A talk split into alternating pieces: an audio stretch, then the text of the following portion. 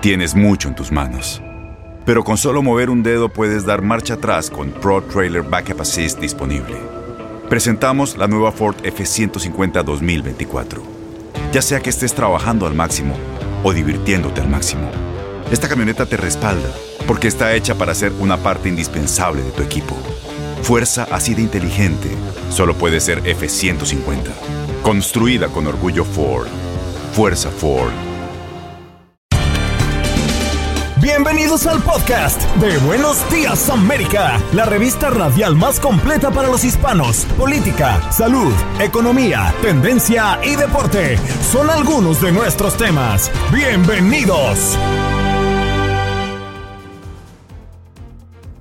Hoy en Buenos Días América tuvimos la oportunidad de conversar con el doctor Ilan Shapiro a propósito de las enfermedades venéreas que están mostrando cifras históricas afectando a los niños, ya que están naciendo con sífilis congénita por culpa de madres infectadas.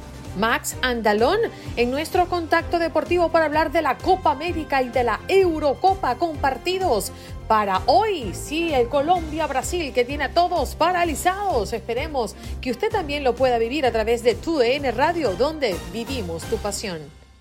Ángel Leal, abogado constitucionalista. Trump no puede ser enjuiciado por ordenar el violento desalojo de manifestantes frente a la Casa Blanca, según determinó una jueza. Marta Arias, abogada experta en inmigración, hoy respondiendo a las preguntas de nuestros oyentes y además hablando de que revierten reglas que negaban asilo a víctimas de violencia doméstica y de pandillas. Y Adriana Aristizábal desde Nueva York, pues nos comenta de la película In the Heights, puso de moda algunas áreas donde estamos los latinos y nos cuenta los lugares que pueden visitar en Nueva York mañanas están llenas de energía de la mano de Andreina Gandica y Juan Carlos Aguiar. Aquí, en Buenos Días América, hacemos un recorrido por esos temas que son importantes para ti. Noticias, inmigración, salud, el acontecer diario, las tendencias y por supuesto los deportes. Buenos días América, este programa es tuyo.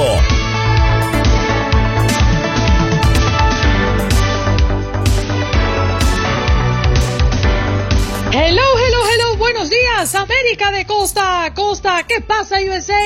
Estamos despiertos, continuando con nuestro programa, cuando ya estamos abordando la tercera hora de este programa, 8 de la mañana, hora del este, 7 de la mañana en el centro y ya son las 5 de la mañana ya en el Pacífico, en la otra costa. Qué alegría tenerlos. Gracias por estar en sintonía y por ser parte de este su programa. Recuerde que este programa es suyo. Buenos días, América de costa a costa hasta las 10 de la mañana, hora del este. Recuerden ustedes también que estamos conectados a través de nuestra línea, nuestro número en cabina que es el 1833 867-2346. Usted puede llamar y participar a lo largo del programa. En las redes sociales estamos como Buenos Días América AM en Instagram, Buenos Días AM en Facebook, donde por cierto ya estamos transmitiendo completamente en vivo y de manera simultánea a través también de nuestras más de 25 emisoras en todo el territorio nacional. Y recuerde usted que todas, todos los días y todas las semanas tenemos nuevos podcasts en su plataforma de podcast favorito. Así que, ¿qué más necesita para estar conectados con este subprograma? Vamos a recordarles que Jorge Acosta está en los controles y atendiendo sus llamadas, Olga Betancur en la producción de este espacio y está su servidora Andreina Gandica. Vámonos. Tu salud no solo es tu prioridad, sino también la nuestra. Sino también la nuestra. Buenos días América, con, los, expertos. Bueno, presentamos de una vez Juan Carlos Aguiar. Muy buenos días, parcero. ¿Cómo amanece? Mi querida Andreina Gandica, tenga usted muy buenos días. Gustazo saludarla hoy miércoles 23 de junio del año 2021. Un poquito retrasado por problemas técnicos con esta computadora, pero casi que hice magia porque no me podía perder el placer de estar aquí al lado suyo, de Olga, de Jorge y de todos nuestros oyentes. JC Copperfield le vamos a llamar ahora, haciendo la magia. bueno, vámonos de inmediato con nuestro próximo invitado. Ya lo anunciábamos en el corte anterior, está con nosotros y siempre es un placer. Doctor Ilan Shapiro, ¿cómo está? ¿Cómo amanece? Feliz de estar con ustedes y habiendo tantas interesantes noticias. Es un placer completamente poder iluminar esta mañana Sí, señor. doctor, fíjese que hace un par de días hablábamos de estos, estas encuestas que nos alarmaron y tienen que ver con las enfermedades venéreas que están mostrando cifras históricas en este país. ¿Podría explicarnos un poco eh, cómo podríamos mm, leer estas cifras? Definitivamente, el problema que hemos tenido definitivamente no ha sido de, de la pandemia. Le podemos echar la culpa a la pandemia que definitivamente no funcionó. Pero ya sabemos que desde el 2019 la tendencia estaba subiendo y subiendo y subiendo. Muchas veces eh, no tenemos un control completo de esto, pero la relación de que la gente se siente mucho más cómoda con los tratamientos para curar problemas venarios y problemas sexualmente transmisibles realmente ha hecho que la gente pueda ser un poquito más liberal en las cosas que tenemos que hacer. El problema de esto es que nos acercamos mucho más al HIV y al herpes y otras enfermedades más que pueden crear problemas crónicos. Uno de los problemas, y te lo puedo decir como pediatra, que hemos visto muchísimo, es que estamos viendo una cantidad, sobre todo aquí en el área de, California, en, Los Ángeles, es mucho más a niños que están teniendo algo que se llama sífilis congénita Quiere decir que la mamá, por alguna razón, tuvo sífilis durante el embarazo y el bebé, los efectos secundarios de esta enfermedad del bebé son neurológicos, son del corazón y otras cosas más que el niño lo va a llevar el resto de su vida. Y son cosas que podemos prevenir, podemos cuidar, tenemos medicamentos para eso, podemos prevenirlo. Y, hay muchas cosas también, por ejemplo, eh, problemas, por ejemplo, con el HIV que antes era como que una sentencia de muerte, hoy se puede vivir por muchos años con eso, una vida completamente normal. Y es más, hay algo que se llama PrEP, que es justamente para prevenir el HIV si vamos a estar expuestos a personas que tienen HIV en un acto sexual o en alguna otra cosa de, que tenga que ver el virus.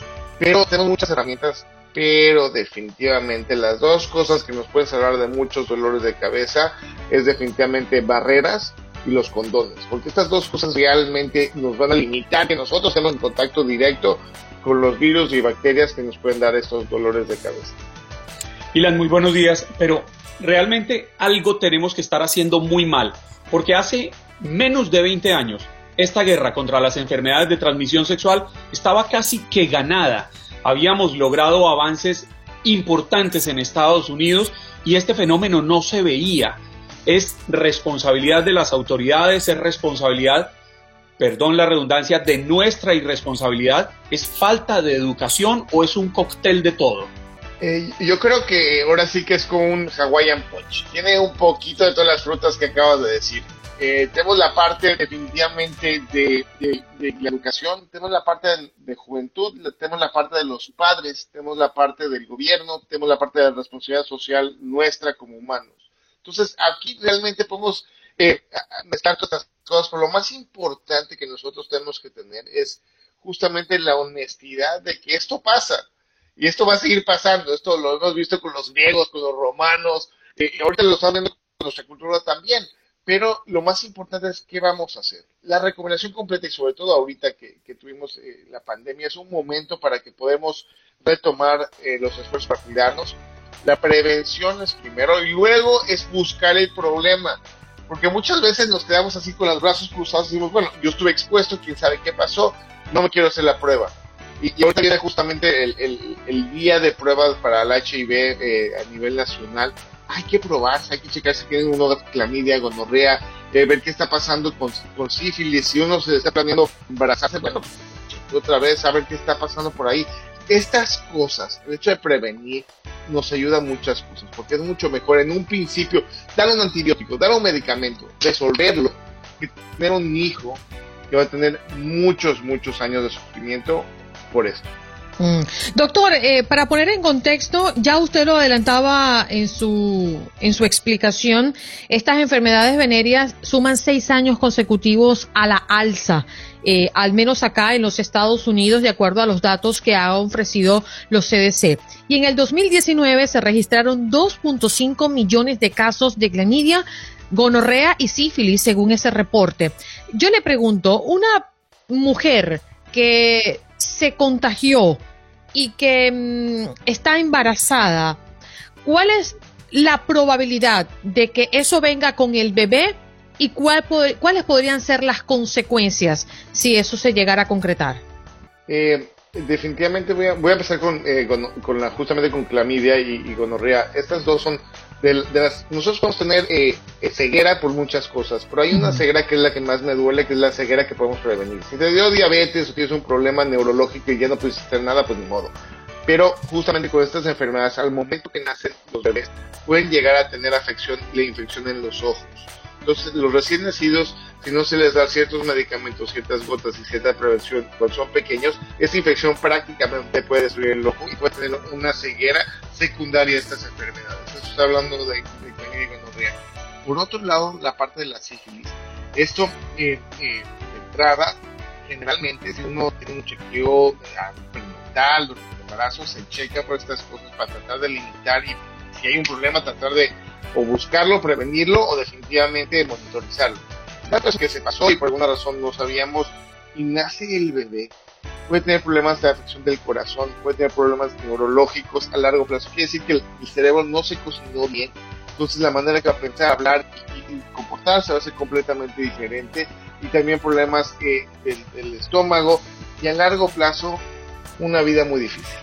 ¿Por qué? Porque este, este no le dimos todo el la, potencial que podía tener al momento de cocinar a este bebé.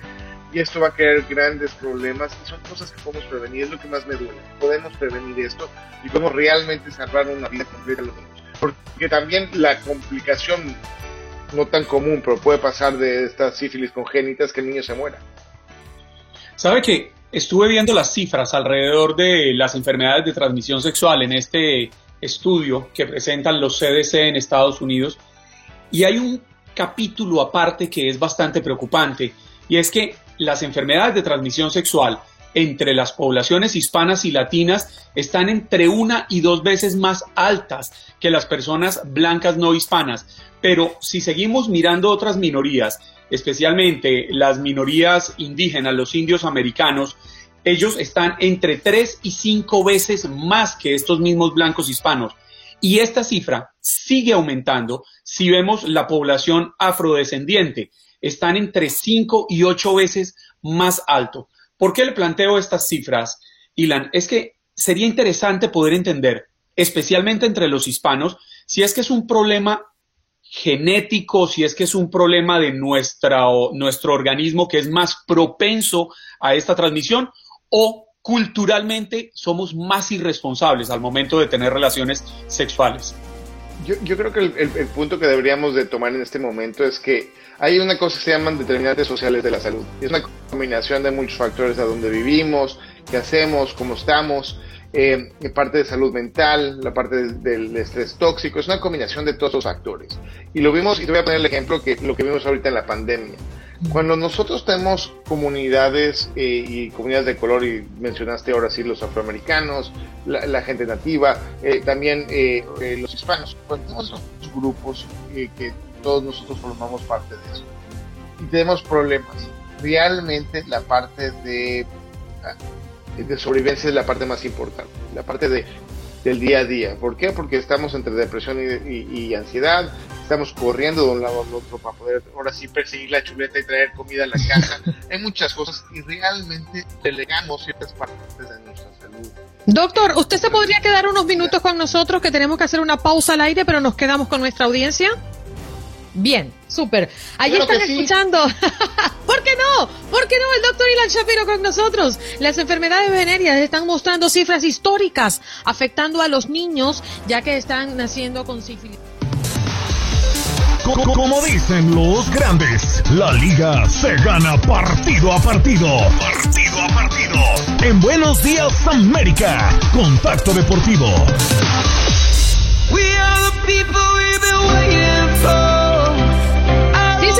Energía, pasión es lo que nos trae el fútbol con la Eurocopa y la Copa América. Hoy en nuestro contacto deportivo, Max Andalón está con nosotros. ¿Cómo estás, Max? Muy buenos días. ¿Qué tal, Andreina? Juan Carlos, un placer como siempre. Eh, emocionado desde hace prácticamente tres semanas porque pues está la Euro 2020, está la Copa América, entonces el fútbol internacional a todos los aficionados de este deporte nos tiene muy emocionados. Fútbol todo el día y todos los días, entonces obviamente feliz, feliz por esto. Oye Max, eh, Croacia lo tenía que hacer y lo hizo de la mano de Modric. Sí, digo, un, un golazo termina marcando Luka Modric que termina siendo pues el, el ese, ese que le da el pase como segundo lugar a la siguiente ronda, los octavos de final de tres dedos, un disparo espectacular. Y, sí, como, como bien lo comentas, Andreina, eh, más allá de que sí batallaron más de lo que se esperaba hablando de Inglaterra y de Croacia, que son los clasificados de momento como primero y segundo, falta ver si República Checa clasifique como tercero.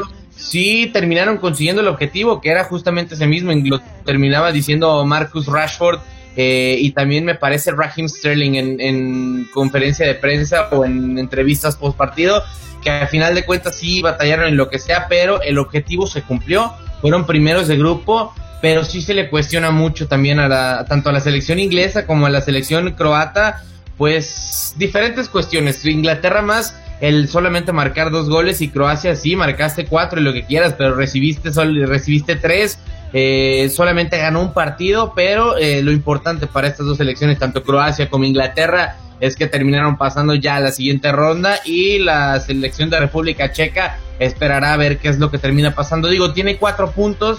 A como pintan las cosas, eh, bueno, no, de hecho ya está calificada, ya aseguró su, su cupo porque Finlandia del grupo B y Ucrania del grupo C, que son terceros lugares, tienen tres puntos, por lo que ya pues ya superaron y ya quedaron dentro de los cuatro mejores primeros terceros. Max, lo que se viene para hoy. Ay, ay, ay, cuatro partidos en dos horarios, porque ya a estas alturas de la competencia, partidos simultáneos por el tema de la clasificación. Pero, ay, ay, ay, con Portugal, Francia, eso será un partidazo que me lo voy a cenar. Sí, sí, sí, y más por, por, la situación actual del grupo, tanto Francia como Alemania y como Portugal tienen tres, eh, no, mejor dicho, Francia tiene cuatro puntos, Alemania y Portugal tienen tres, entonces, eh, digo, técnicamente ya se estaría jugando ese pase entre Francia y Portugal por ver quién pasa como primero o segundo. Digo, dependerá obviamente de lo que haga Alemania en contra de la selección de Hungría. Lo más probable es que, eh, más allá de que no es el mejor momento de Alemania, sí termine por, por ganar. Entonces, pues ahora sí que ese, ese boleto que queda terminará por disputarse entre Francia y Portugal. Ahora, eh, obviamente no, no lo deseo como aficionado del fútbol porque quiero eh, que las dos selecciones salgan a, ganar, pero con los resultados actuales, lo, decía, que ya hay dos segundos lugares con tres puntos. Eh, el empate favorecería a los dos, porque Francia quedaría con cinco puntos y Portugal quedaría con cuatro, por lo que este resultado ya matemáticamente pasaría a las dos selecciones, tanto Francia como Alemania, pero, como, como Portugal, perdón. Entonces, eh, sí convendría, pero aún así, ya lo decía, espero que, terminen dando un gran partido y también lo comentaba Alemania en contra de Hungría. Eso a las 2 del centro, 3 del este y 12 del Pacífico. Pero también tenemos partidos de justamente en la mañana a las 12 del este, 11 del centro y 9 del Pacífico, dos juegos. Suecia en contra de Polonia y Eslovaquia en contra de España, otro grupo que tampoco todavía se define porque están pegaditos. Suecia líder 4, Eslovaquia 3, España 2 y Polonia 1. Eh, pues una sorpresa dentro del grupo que España no terminara por eh, tener la autoridad que, se esperaba. Muy criticado ha sido Álvaro Morata porque ha fallado y fallado y fallado hasta lo que no se puede fallar. Pero eh, prácticamente España se juega su, su puesto en los octavos de final el día de hoy. Si empata, eh, dependerá de cómo termine siendo la diferencia de goles. Y si pierde, prácticamente está eliminada la Furia Roja. Entonces. yo creo que el mundo está atento. Sí. Ver a Karim Benzema y a Cristiano Ronaldo un duelo de viejos conocidos. Sí, sí, sí, digo, fueron mucho tiempo, mucho tiempo compañeros en el Real Madrid, originalmente o en ese momento era Karim Benzema quien surtía de, asistencias a Cristiano Ronaldo y Cristiano era el goleador, pero en esta ocasión están en, pues ahora sí que en bandos contrarios. Eh, también tendremos que poner atención a lo que haga Kylian Mbappe, terminaron por anularle un golazo en contra de la selección de, de Alemania, pero creo que sí, estas son las, quizá las tres individualidades más fuertes, tanto Mbappe como Karim Benzema, Cristiano Ronaldo, también Bruno Fernández, pero ha estado un poco desaparecido en este euro con la selección de Portugal. Eh, creo que son eh, dos selecciones, digo, viendo un poquito más eh, la propuesta de las dos. Francia creo que es la que termina trabajando mejor en equipo a comparación de Portugal, que sí tiene muy buenos jugadores, pero eh, quizá falta un poco más esa integración con Alemania se, se vio pues bastante mal le terminaron eh, jugando o le terminaron goleando 4 a 2 eh, más allá de que sí marcaron dos, goles creo que fueron más por un poco individualidades o talento que se armó en una jugada pero realmente en cuanto a propuesta poco de la selección de Portugal en este partido pero esperemos esperemos que en este termine por dar grandes duelos, tanto individuales como el partido en general, que sea un muy, muy buen juego. Ándale, y en el próximo contacto deportivo, Max, estaremos hablando de la Copa América porque quiero verlos hoy. Colombia frente a Brasil. ¡Ay, papadito! Esto se va a poner bueno. ¿Qué opina usted, señor Juan Carlos? No, que no, no entiendo su risa y su alboroto, pero yo confío en que mi selección pueda seguir luchando por no quedar fuera. Yo le voy a explicar. Yo, yo le voy a explicar. Es que entre... Diría, un gran filósofo puertorriqueño, pasito a pasito, suave, suavecito. Ah, Fonse, eso lo conozco yo. hay, que, hay que ser positivos, hay que ser positivos. Digo, no, está tan complicado realmente. Colombia va segundo y, y de, de cinco pasan cuatro, entonces yo creo que, sí. sí, lo termina librando. Pero ya va, en 32 oportunidades, Colombia solo le ha ganado a Brasil en tres ocasiones. y en esos números, Max, ¿cómo va Venezuela? ¿Va muy abajo? Eh, ¿en, la tabla general o en contra de Brasil? No, no, en la tabla general.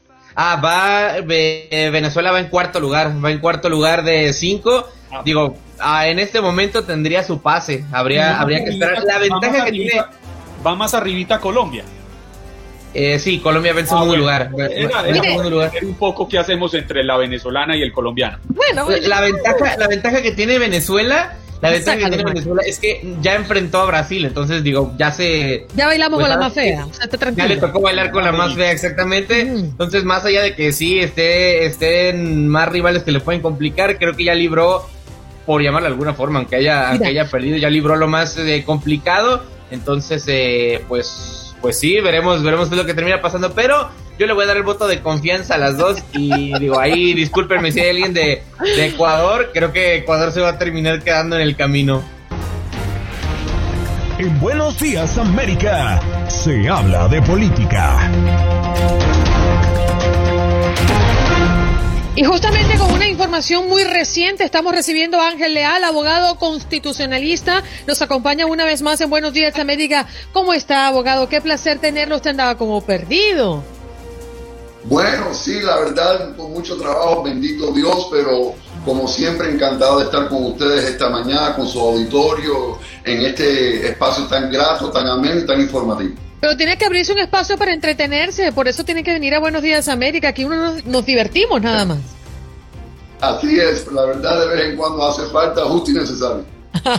bueno, abogado, vamos a hablar de un tema sumamente delicado y que se ha revelado como información y noticia en las últimas horas. Trump no puede ser enjuiciado por ordenar el violento desalojo de manifestantes frente a la Casa Blanca, según lo ha determinado una jueza. ¿Qué alcance eh, o cuál es el alcance que tiene esta determinación? Bueno, eh, una decisión de 51 páginas y eh, realmente se basó en dos factores principales.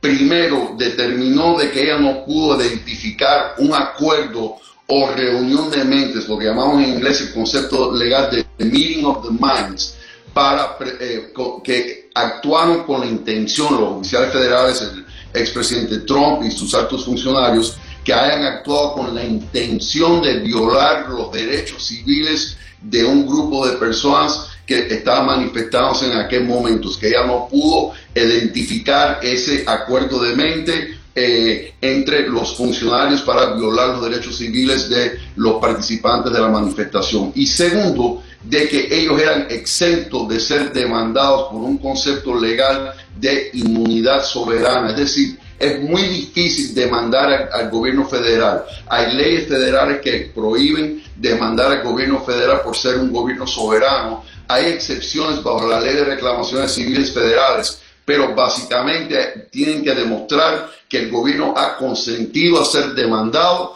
y que actuó con negligencia y que fue una conducta más allá de lo que se pueda contemplar dentro del ámbito del curso de su labor o trabajo. Ángel, muy buenos días. Para poner en contexto a nuestros oyentes, vale la pena recordar que estos hechos ocurrieron el primero de junio del año pasado, del año 2020, posterior al asesinato de George Floyd, pero esto ocurre en Washington, en la capital, en la Plaza Lafayette, cuando el entonces presidente Donald Trump eh, camina desde la Casa Blanca hasta el frente de la Iglesia Episcopal de San Jude, donde posó para una fotografía. La pregunta que yo quiero hacerle es, es muy puntual porque la jueza no permite que avancen las demandas en contra del entonces presidente Donald Trump y en contra de varios de sus altos funcionarios, pero sí permite que avancen las demandas contra los organismos policiales locales que apoyaron esta operación de desalojo de la, de la, de la, de la Plaza Lafayette y de la Vía Lafayette. No, no, hay un, no, hay un, no queda un sinsabor de que están echándole la culpa a los de abajo, pero los de arriba no van a responder por nada de lo sucedido. Tema técnico, porque lo que pasa es que las entidades eh, policíacas a las cuales ella está permitiendo que proceda la demanda, eh, posiblemente estén cubiertas en esta ley de reclamaciones civiles federales en el sentido de que técnicamente existe la posibilidad bajo ley federal de poder demandarlos, ¿ok? Entonces, ya si existe esa posibilidad bajo ley federal, ella está permitiendo que los demandantes, que son organizaciones de derechos civiles, puedan tratar de demostrar que las acciones de ellos fueron más allá de lo permitido o lo contemplado bajo el ámbito de su trabajo labor y que eh, actuaron con la intención de violar los derechos civiles de una clase protegida, en este caso por raza. Así que ella está permitiendo ese grupo, esas organizaciones particulares para que sean demandadas porque técnicamente la ley federal lo pudiera permitir y tal vez eh, por, por, porque hayan consentido a ser demandados bajo esta ley federal. Mm. Además, hay muchos eh, temas con referencia a demandas, ¿no? Hacia el, hacia el expresidente Donald Trump. ¿Cuáles son las que más eh, cobran valor después de esta decisión, abogado? Bueno, las demandas que realmente en estos momentos está enfrentando de, naturaleza más seria tienen que ver con la Fiscalía del Distrito de Manhattan y del Estado de Nueva York, que están investigando posibles eh, eh, violaciones eh, de naturaleza financiera, eh, tanto a nivel de tributario como a nivel de presentación de informes financieros. pero eso realmente tiene más que ver con, el Estado de Nueva York y las actividades de la organización del expresidente Trump y son y están todavía en plena investigación, todavía no se ha establecido ningún tipo de cargo formal que hayan anunciado contra el expresidente. El, el, caso actual del cual estamos hablando de la Plaza Lafayette, la iglesia St. John, de los eventos de, Black Lives Matter de, de, junio del año pasado, realmente recalca el, el, la noción legal de que es muy difícil demandar al gobierno federal por este concepto de inmunidad soberana.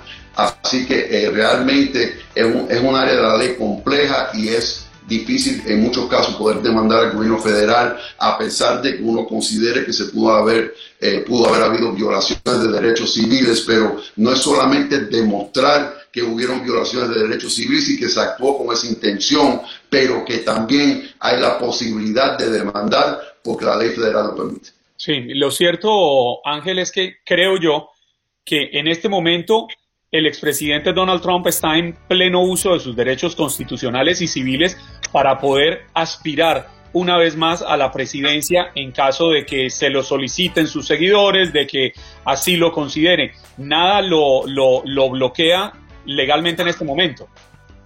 Eso es correcto, por el momento él no ha sido acusado formalmente de ningún delito eh, y, mientras que él no tenga una... Eh, eh, de hecho, el mero hecho que lo acusen tampoco lo descalificaría, tendría que ser literalmente hallado culpable formalmente de haber cometido alguna felonía para que quede descalificado para postularse a un escaño federal.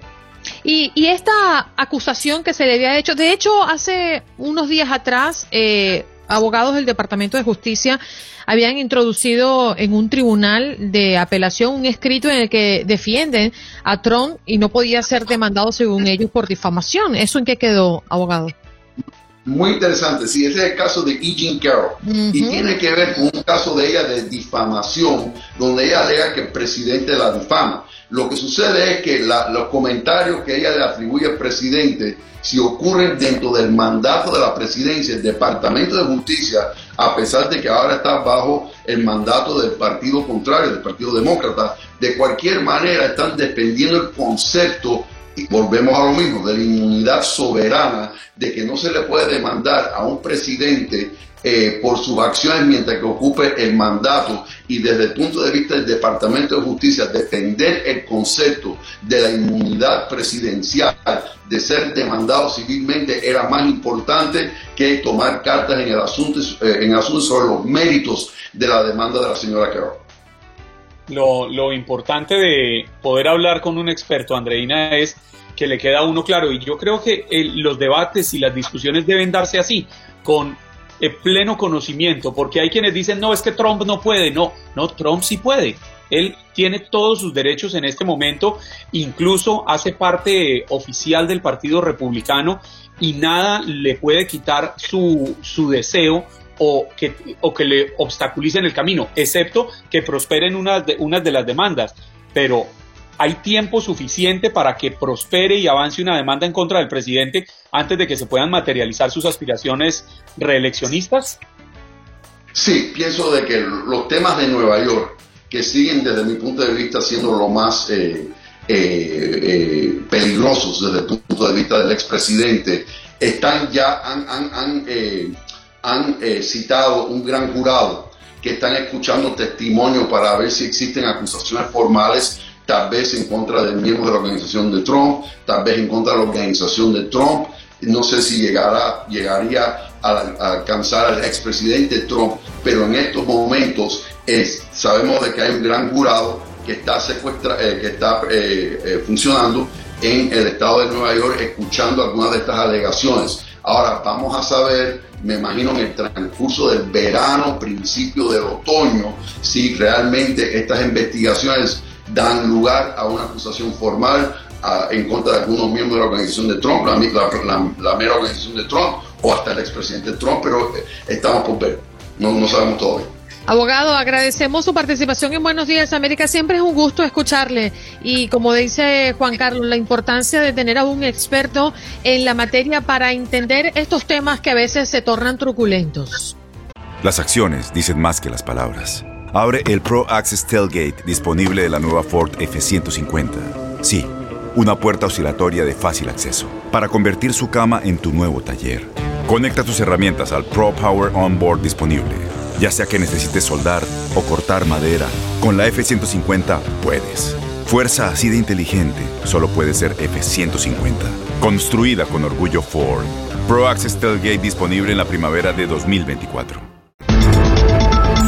En Buenos Días América sabemos lo que te preocupa. Por eso es que de la mano de los expertos te guiamos y respondemos tus preguntas de inmigración. Para recibir a Marta Arias, abogada experta en inmigración. Buenos días, abogada. ¿Cómo se encuentra? Buenos días, Andreina y Juan Carlos. Muy bien, aquí corriendo, corriendo, porque yo sí estoy juiciosa haciendo ejercicio, no como Juan Carlos. Estás solo comiendo los dulcecitos. No, no, no, pero yo he estado juicioso los últimos días, Marta. Me desjuicié unas semanas porque tuve unos viajes de trabajo y porque tuve una visita en mi casa, pero no, aquí estoy ya, porque tenía que prepararme para esta agradable visita suya al show. Ah, bueno, yo sí madrugué tempranito a hacer ejercicio, corriendito, corriendito para poder venir a verlos. Y bueno, me lavé el pelo y ni alcancé a arreglarlo. Así que si los, los oyentes dicen que estaba muy despeinada, ajá, ajá, entonces estaba despeinada. Se ve estupenda, abogada, pero lo importante es que usted llega esta mañana para ayudar a la comunidad, para darle respuesta a sus preguntas y es por eso que invitamos a la audiencia que nos llame al 1833-867-2346 o si usted está viendo esta transmisión a través de nuestro Facebook Live. Puede dejar su pregunta en el chat y Juan Carlos o esta su servidora lo leerán por usted. Comencemos hablando de que revierten reglas que negaban asilo a víctimas de violencia doméstica y de pandillas. Abogada, ¿cómo, cómo está este asunto? ¿Cuál es el beneficio para nuestra comunidad? Eh, sí, mira, Andreina, lo que pasa es que en la, en la administración anterior, uno de los fiscales que hubo, el señor Sessions, había eliminado la posibilidad de que las personas que tenían eh, casos de violencia doméstica o ciertas personas eh, que habían sido eh, víctimas de las pandillas pudieran aplicar para asilos, porque ellos estaban ubicados dentro de lo que se llama membresía en un grupo social. Y la ley, el señor Sessions había decidido un caso diciendo que las víctimas de violencia doméstica y las víctimas de las pandillas no eran un grupo social protegido por el asilo.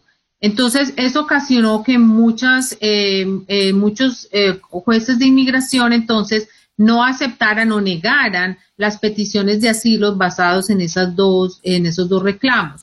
entonces, la semana pasada, la sala de apelaciones otra vez retomó ese tema y ahora dice que sí son o pueden ser reconocidos como grupo social protegido por la ley de asilo de los Estados Unidos.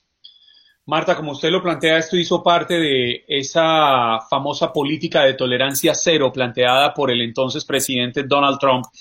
¿Se podrá saber algún día qué cantidad de personas pudieron haberse afectado, impactado negativamente por no haber recibido ni siquiera la posibilidad de presentar su solicitud eh, formalmente para que le dijeran sí o no, que presentaran sus pruebas, su entrevista de miedo creíble antes de obligarlos a regresar a sus países porque simplemente les decían no, eso no clasifica?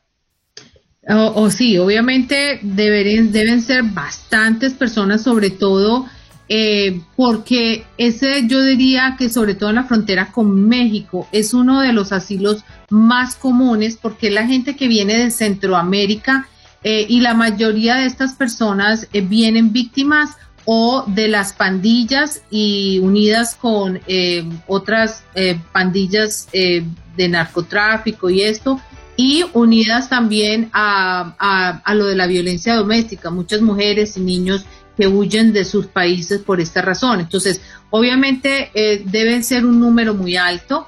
Em, de pronto las personas que entran por el aeropuerto con visa, eh, no están tanto dentro de ese grupo de personas eh, que van a pedir asilo por violencia doméstica o por, o por pandillas. Esos son grupos más de pronto de asilos políticos o, asilos de género. Em, entonces, yo creo que el número es bastante, pero yo te voy a decir una cosa, Juan Carlos. Yo pienso que el gobierno tampoco puede echar marcha atrás y entonces dejar que todas estas personas reapliquen, porque muchas de esas personas ya pueden estar en sus países y eso sería como una invitación a que regresen y se arriesguen a toda esta eh, violencia y maratón que ellos viven pasando por la por por por, eh, por la frontera. Así que yo pienso que eso ya tiene que quedar así. Representa un gran peligro y eso y eso es evidente. Cuántas personas no no han muerto no en esa gran travesía y niños que han quedado sin la protección de sus propios cuidadores padres o representantes vámonos a las líneas porque ya comenzamos a recibir sus llamadas al 1 833 867 2346 César adelante te escuchamos tu pregunta a la abogada. Hola, ah, sí, buenos días. Este, mi nombre es César. Eh, quería hacer una pregunta puntual.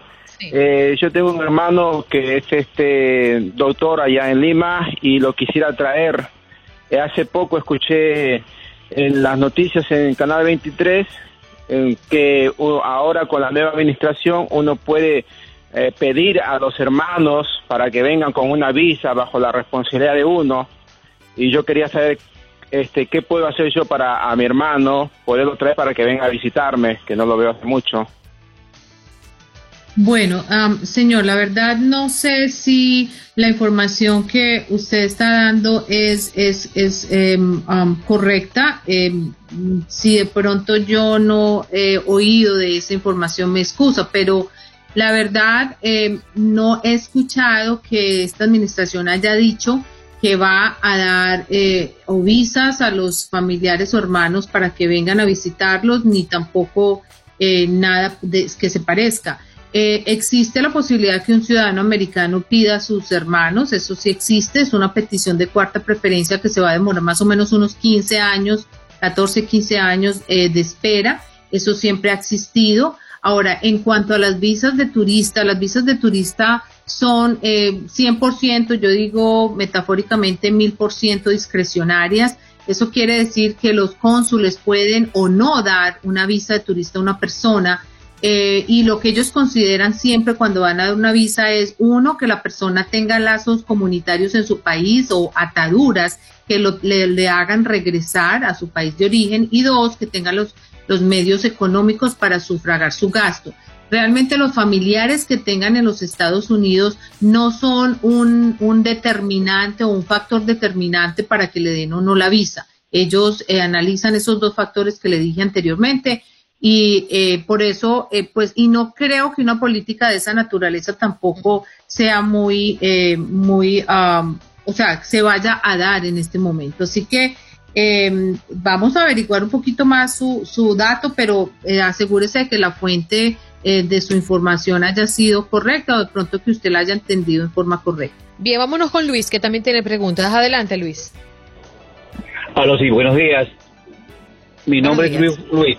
Ok, mi pregunta es la siguiente. Yo pedí a mi hijo, eh, yo soy de Ecuador, menor de edad, pero yo quisiera saber si allá, eh, lo pedí en el, año 2019, allá en Ecuador, ¿están trabajando la embajada?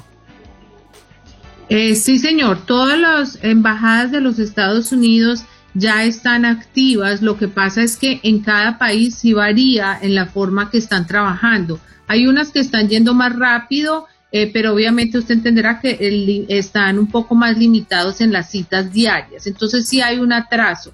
Los hijos menores, las peticiones están actualizadas. Si usted ya completó todo su paquete de consular y le dijeron que estaba completo y que esperara la cita, mi consejo es que le mande una notificación al Visa Center, hacerle seguimiento al caso, pero eh, tenga paciencia porque sí hubo un tiempo que estuvo cerrada, pero ahora están abiertos con un poquito de limitaciones.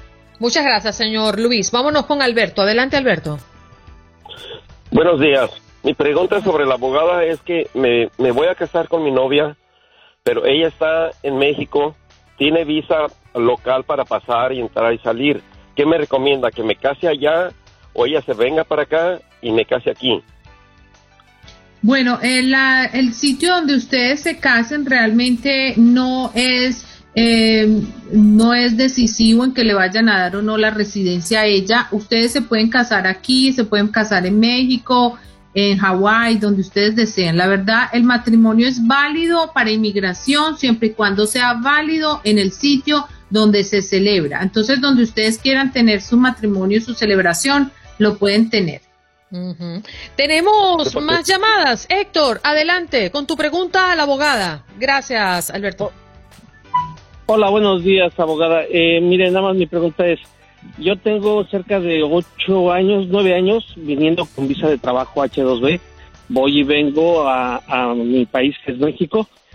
Yo quisiera saber si hay alguna posibilidad de obtener algún tipo de residencia permanente, puesto que con tanto tiempo viniendo a trabajar, pues ya uno está acostumbrado más a la vida de este país que a la del propio. Pues, ¿qué posibilidades hay de obtener algún tipo de residencia de, de, este, con este tipo de visa? Bueno, primero que todo yo eh, lo felicito por usted hacer uso de ese, de ese programa y de esa visa y haberlo hecho eh, muy, muy juicioso y disciplinado usted viene y va y regresa, porque yo creo que eso es lo ideal de ese programa.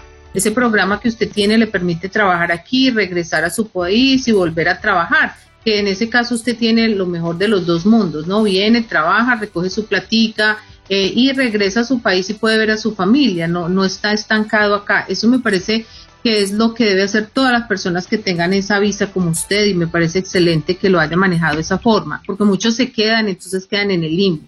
En cuanto a si puede aplicar, la misma empresa que le ha dado usted la visa le pudiera hacer una oferta de trabajo eh, y se puede hacer un proceso a, través de una certificación laboral. Eh, obviamente hay unos requisitos, la empresa tiene que hacerle la petición y tiene que pues eh, seguir todo el proceso de la certificación laboral y después la petición es 140 pero en este momento, así como si, si la empresa no lo pide, entonces no podría directamente pasar de la H2B a la residencia. Abogada, las personas que quieren ubicarla, ¿dónde pueden conseguirla? En mi teléfono de oficina es el 305 671 0018 305 671 0018 sino eh, nuestro amigo Google, que se la sabe, pone mi nombre, Marta L. Arias, y ahí me van a encontrar, estoy en Miami. Ya regresamos.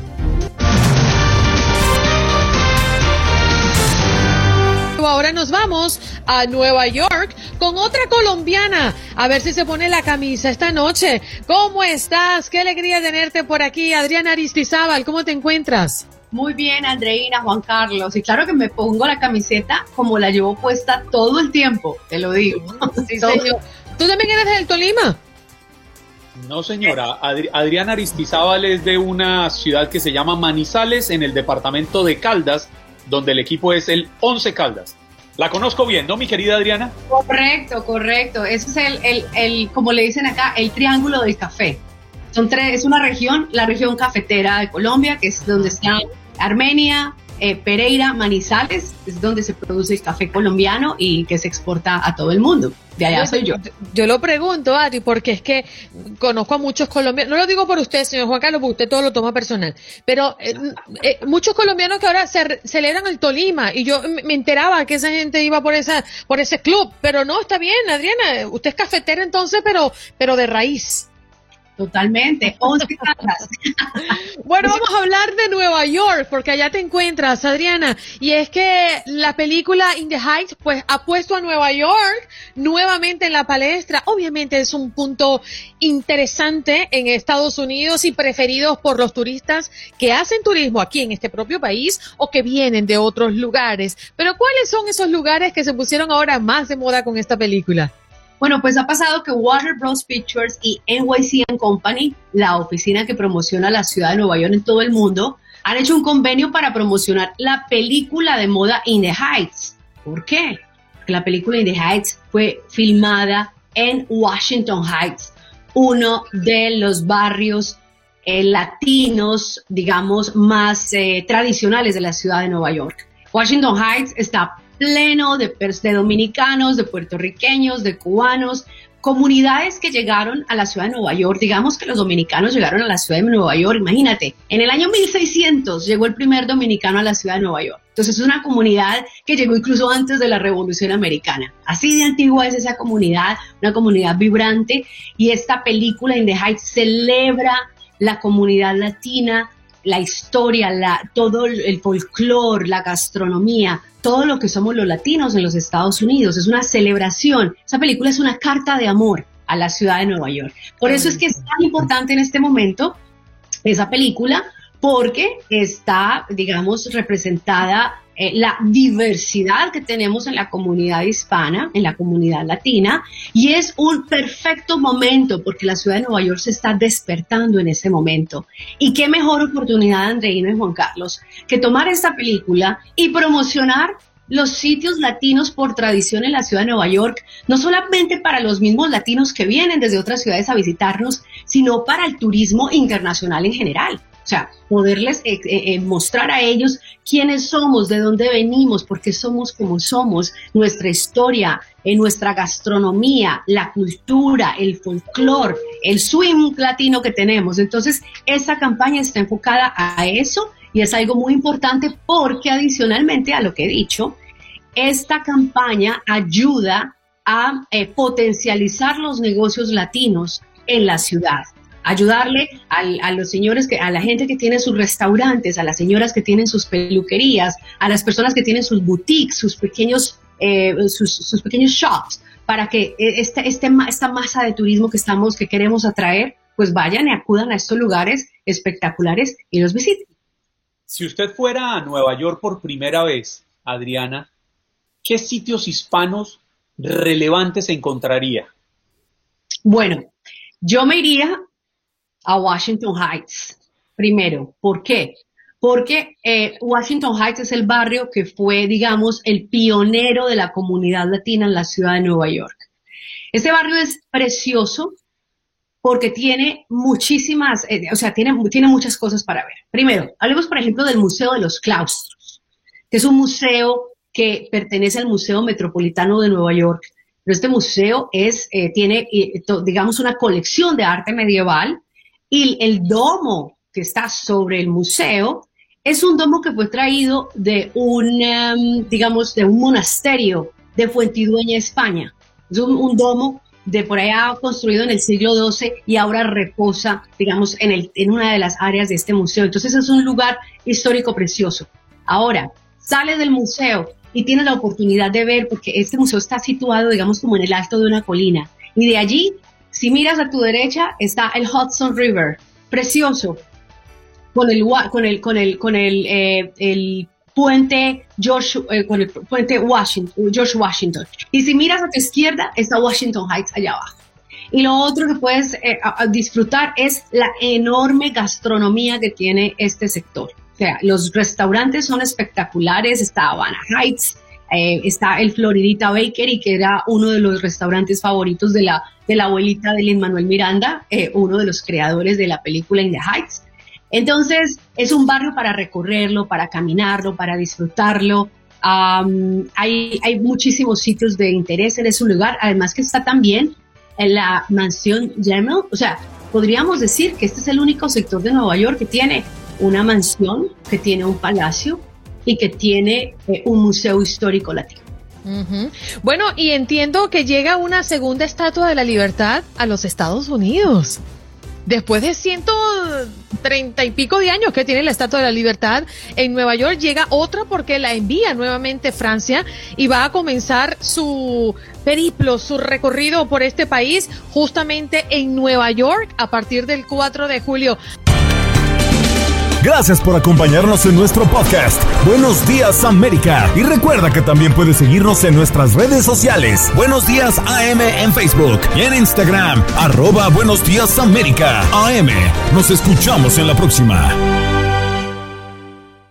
Boost Mobile tiene una gran oferta para que aproveches tu reembolso de impuestos al máximo y te mantengas conectado. Al cambiarte a Boost, recibe un 50% de descuento en tu primer mes de datos ilimitados. O, con un plan ilimitado de 40 dólares, llévate un Samsung Galaxy A15 5G por $39.99. Obtén los mejores teléfonos en las redes 5G más grandes del país. Con Boost Mobile, cambiarse es fácil. Solo visita boostmobile.com. Boost Mobile, sin miedo al éxito. Para clientes nuevos y solamente en línea, requiere AroPay. 50% de descuento en el primer mes requiere un plan de 25 dólares al mes. Aplican otras restricciones. Visita Boost Mobile para detalles.